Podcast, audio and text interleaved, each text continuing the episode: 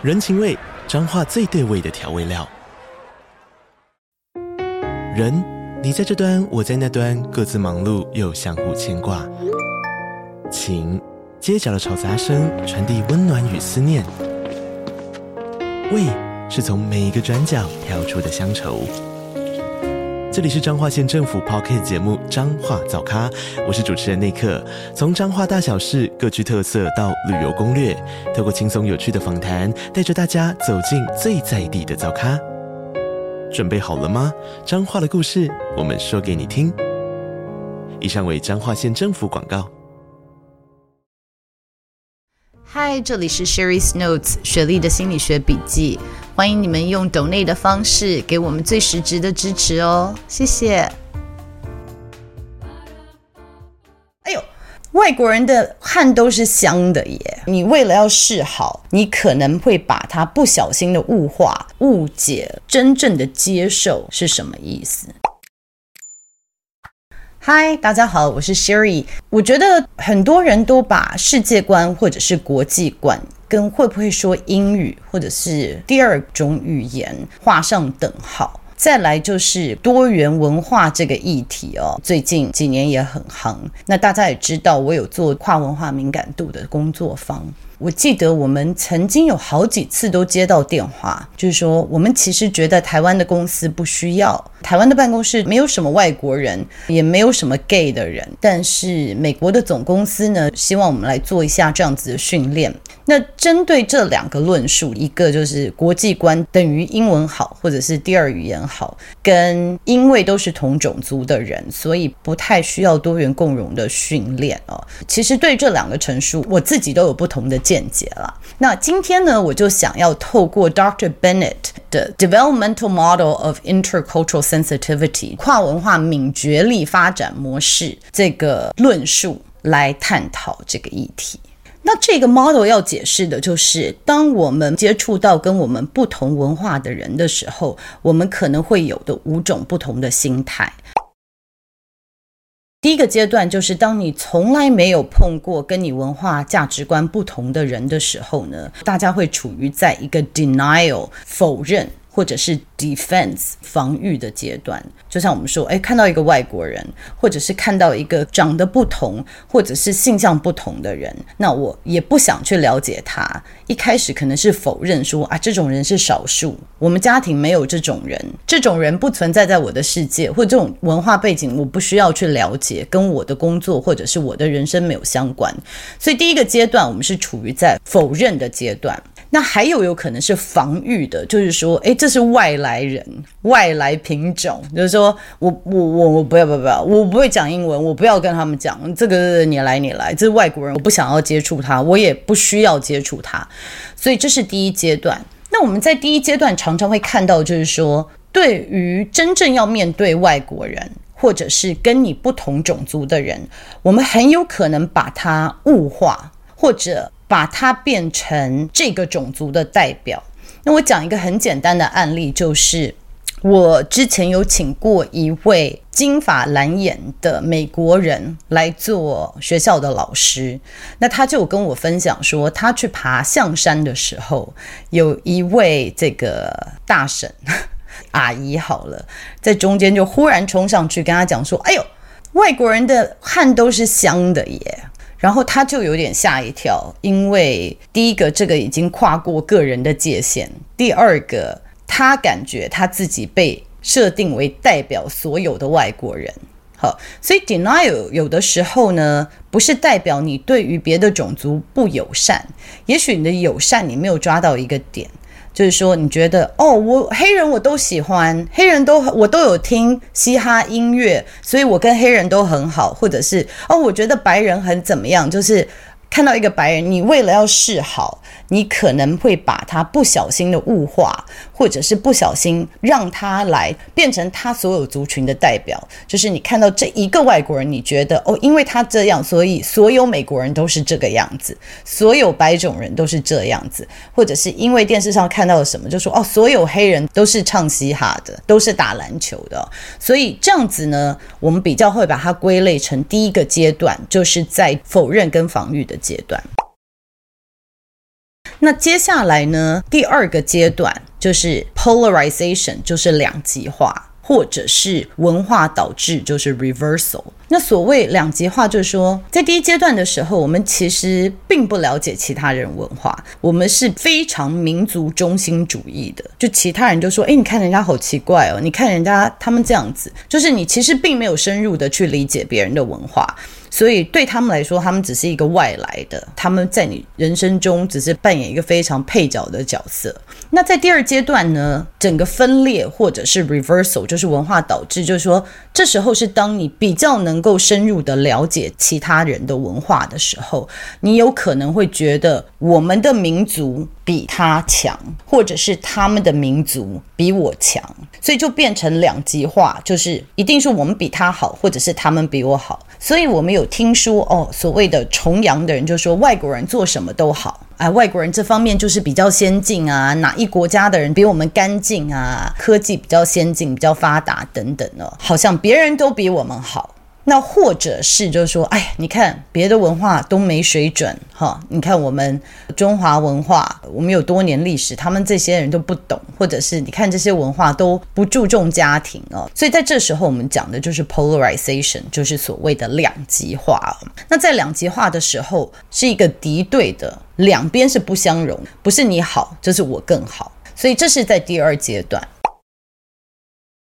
那当我们跨到第二阶段，走入第三阶段的时候，就是 minimization，就是差异最小化。走到 minimization 阶段的人，看到其他的种族，他就会希望把差异化变最小，因为他们希望没有任何的歧视。之前我朋友就讲说，他们美国公司一个 CEO 就说：“I don't see color。”所有公司的人都是一视同仁，我是公平公正的，我眼睛中看不到种族的颜色。那这就是 minimization，目的是希望说，诶，我们没有歧视，我们大家都一样，不管你是什么颜色的皮肤，什么宗教背景，其实我们人的核心都是一样的。所以在第三阶段，我们还是专注在就是说，诶，我们看到的这些都只是表象而已哦。这个的问题来自于你没有办法接受人家的文化背景，你很难看到一个白种人而说我看不到颜色，因为其实你知道你跟他是不一样的。或者是你看到一个黑人，你就觉得说哦，我们都一样。事实上，你知道你们不一样。事实上，你知道你的口音不一样，你们的长相不一样，或者是你很清楚你们不一样的地方，而只是你想要把看到这些不一样压抑下来。所以在跟第三阶段的人接触的时候，很多人觉得说你没有看到我。就是我是不一样的，我的种族、我的文化，它是我这个人的一部分，你不能抹灭我的皮肤颜色、我的生长背景啊。从第三阶段能够进步到第四阶段呢，就是接纳 （acceptance），就可以看到每一个文化其实是不同的，每个人都有多元的，他的文化、他的背景、他的宗教、他的社经地位、他的教育水平都是不一样的，而这些不一样造成他们的特殊性。所以第四阶段就是我们走到我们可以接纳人与人的不同。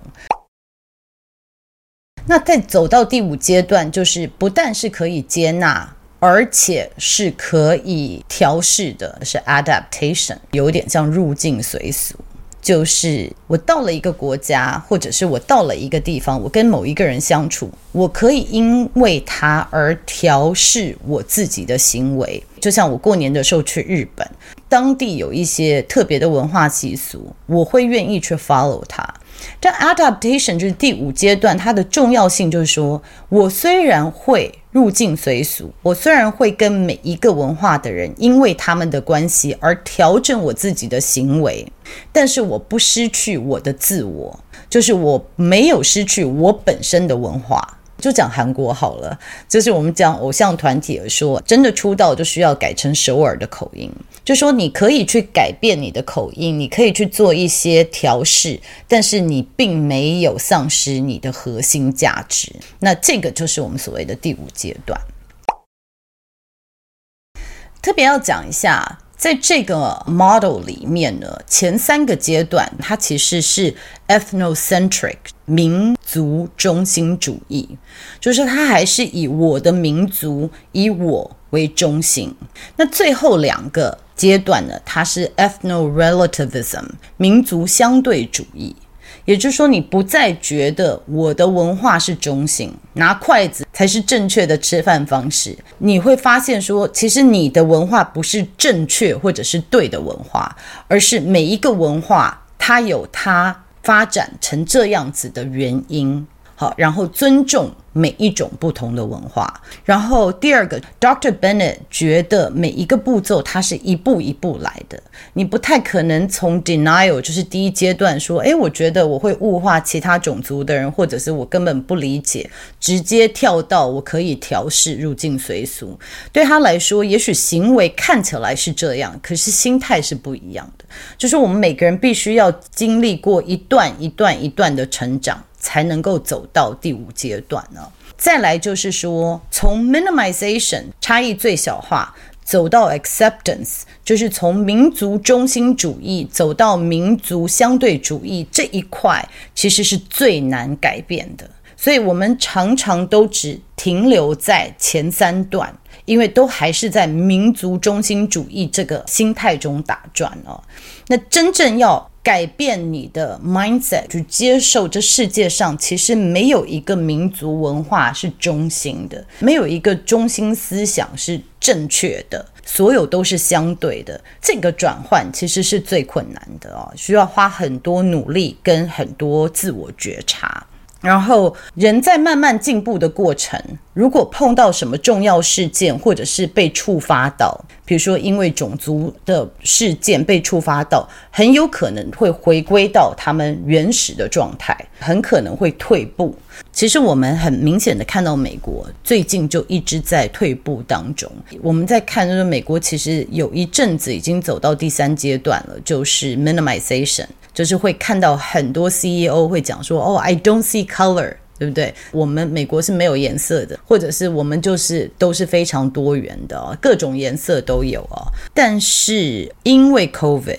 其实社会政治因素都有，就是你可以很明显的看到现在美国的民主。倒退了一步，我觉得包含台湾也是，就是我们的文化现在越来越两极化。我如果是蓝的，蓝的无条件是对的；我若是绿的，绿的无条件是对的，或者是谁无条件是对的。就是当我们已经没有办法接受，我们虽然是同一派的人。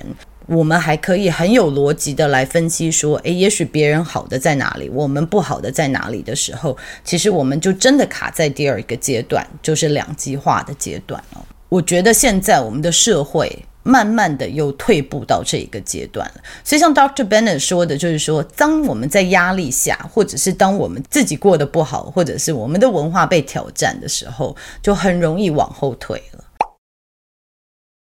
好。最后我要讲的这个跨文化敏感度哦，我们不只是把它运用在种族上面，因为我们的文化不只是种族，就像我刚刚说的，宗教、社经背景、教育水准，还有性别、性向，其实只要跟不同文化的人在一起。好，我们最明显的当然是种族了，因为这是最容易可以看到的。但是其实还有很多不同的文化，就是就算是我们都住在台北市，也会有不同的文化，对不对？所以这个是另外一个要跟大家特别强调的哦。那最后我想要提一下，就是说这个 model 其实有一个评量，这个也是我有受认证的评量，就是 IDI Intercultural Development Inventory 跨文化敏感度的评量啊。为什么我会去学习这个评量，然后受认证呢？就是有一直在 follow 我的朋友知道，我在念组织心理学的时候呢，我做过非常多的评量，那其中三个真的是让我醍醐灌顶，觉得哇。我终于能够更理解我自己，或者是了解我卡在哪里的地方了。第一个就是 MBTI，所以我后来去学习 MBTI。第二个就是 IDI，就是跨文化敏感度的。那第三个是 Hogan，也许以后可以多跟大家分享一下啊。所以这三个评量，就是对我来说是非常震惊的。那 MBTI 大家都知道了，但是 IDI 其实我做出来的时候，我是惊讶的，因为我从小也是在不同的环境生长，就是我在台湾到十三岁，然后我们全家搬到澳洲去，又搬回台湾，我自己又住美国，所以我觉得我去了世界各国，我也住过这么多地方，自己觉得自己应该是一个非常有国际观的人哦。但是我第一次做这个评量，我的分数就是 minimization，我只有在第三阶段。但是呃，IDI 这个评量很有趣，它是可以看到说你觉得你是在什么 level，但你实际上在什么 level。所以我做出来的评量的结果就是，我以为我在第四阶段就是接受 acceptance，但是其实我自己在 minimization，差异最小化。那这时候我就理解说，对，其实我是。我一直想要告诉大家说，人都是一样的，人都是平等的。但是在强调人都是平等的时候，我其实没有看到，或者是我压抑了我自己，或者是大家的不同性。那也是我一直在讲说，我可能压抑了我自己或其他人的这个阴暗面。因为我担心我们的阴暗面或者其他人的阴暗面被挑出台面，他们会被歧视，他们没有办法被接受，或者是我没有办法被接受，所以我觉得那个时候让我忽然领悟到说，其实，在期待世界大同、世界和平或者是世界包容的状态下，我做了很多压抑差异性的动作。那这个其实让我们大家都有些压抑，这个势必是要会反弹的。就是所以我们看到，当奥巴马做总统的时候，我们讲到的是民主主义，然后大家都是 woke culture，就是好像很民主的，但是这是硬拉上来的。所以当奥巴马下台后，马上就有反弹。好，就是大家觉得这不是我们要的，我要做我自己，我不要再压抑我自己了。所以其实做完这个评量。对我跟我班上的同学都是高阶主管了，也觉得自己见过世面，所以大家都发现说啊，原来我们都误解自己，我们都以为自己是有很有国际观，我们都以为自己是没有任何歧视的人，但是其实我们误解了真正的接受是什么意思。接受不是包容，就是我可以忍受你。真正的接受，真正的国际观是。我可以站在你的方式想，而不去批判你的文化、批判你的背景，就是看到我们的不同，并且接受它。再来就是我的硕士论文，其实就是在探讨说，我们带国高中的学生出国住一个月，是不是可以提升他们的国际观或跨文化敏感度哦？那有空我再来跟大家分享一下我论文的结果。那很快的跟大家分享，就是我觉得。可以，但是是有条件的。有条件就是在他们出国之前有这样跨文化敏感度的训练。当我们看到学生出国，他只是专注在学习英文，没有先做跨文化敏感度的训练的时候，很容易因为跟别人沟通不顺畅而觉得，呃，我都被歧视，我都不懂等等的，反而不会增加他们所谓的国际观。因为当他们被欺负，或者是感到自己被欺负的时候，防御机制会起来，就是我们的 coping mechanism 会有保护自己，这样子更会产生敌对，或者是更退后到防御的阶段。这个就是我论文中在探讨的议题。最后就是 Dr. Bennett 有提到说，跨文化敏感度的这个进步跟退步啊，它是一直不停的在动的。所以我自己有发现说，这次去日本，因为有些沟通上面的不良，我有在观察到，我有的时候会退步，说啊，为什么他们都听不懂我讲的英文呢？都不会去想说，诶，我去人家的国家，为什么我不会讲日文呢？所以我觉得在这个状况下，就是我有一个很要好的朋友，他也是学习 IDI 的，就是 Mary，我们定期会会花时间来坐下来。做一些讨论，跟对方确认，互相提醒，因为其实这个跟自我觉察一样，他必须要非常有意识的。很多时候，当我们受伤或不舒服的时候，我们还是会想要退后一步，然后把人家恶魔化，因为这样子我们会觉得自己比较舒服。我是好人，他是坏人，这样子我们还是比较安全的。要跨越这个，常常我们必须要就是把自己推出自己的舒适圈。我觉得，如果你有一个同伴，可以互相讨论，一起成长，这个是很重要的。好，那今天呢，嗯，我相信大家会有很多想法，尤其是我国外的观众朋友们，针对这个议题有什么想法的话，欢迎在这里给我留言。也许我们可以录一集，再来探讨说，根据大家的经验，我们可以做些什么学习。好，那今天就讲到这里了，我们下次见，拜拜。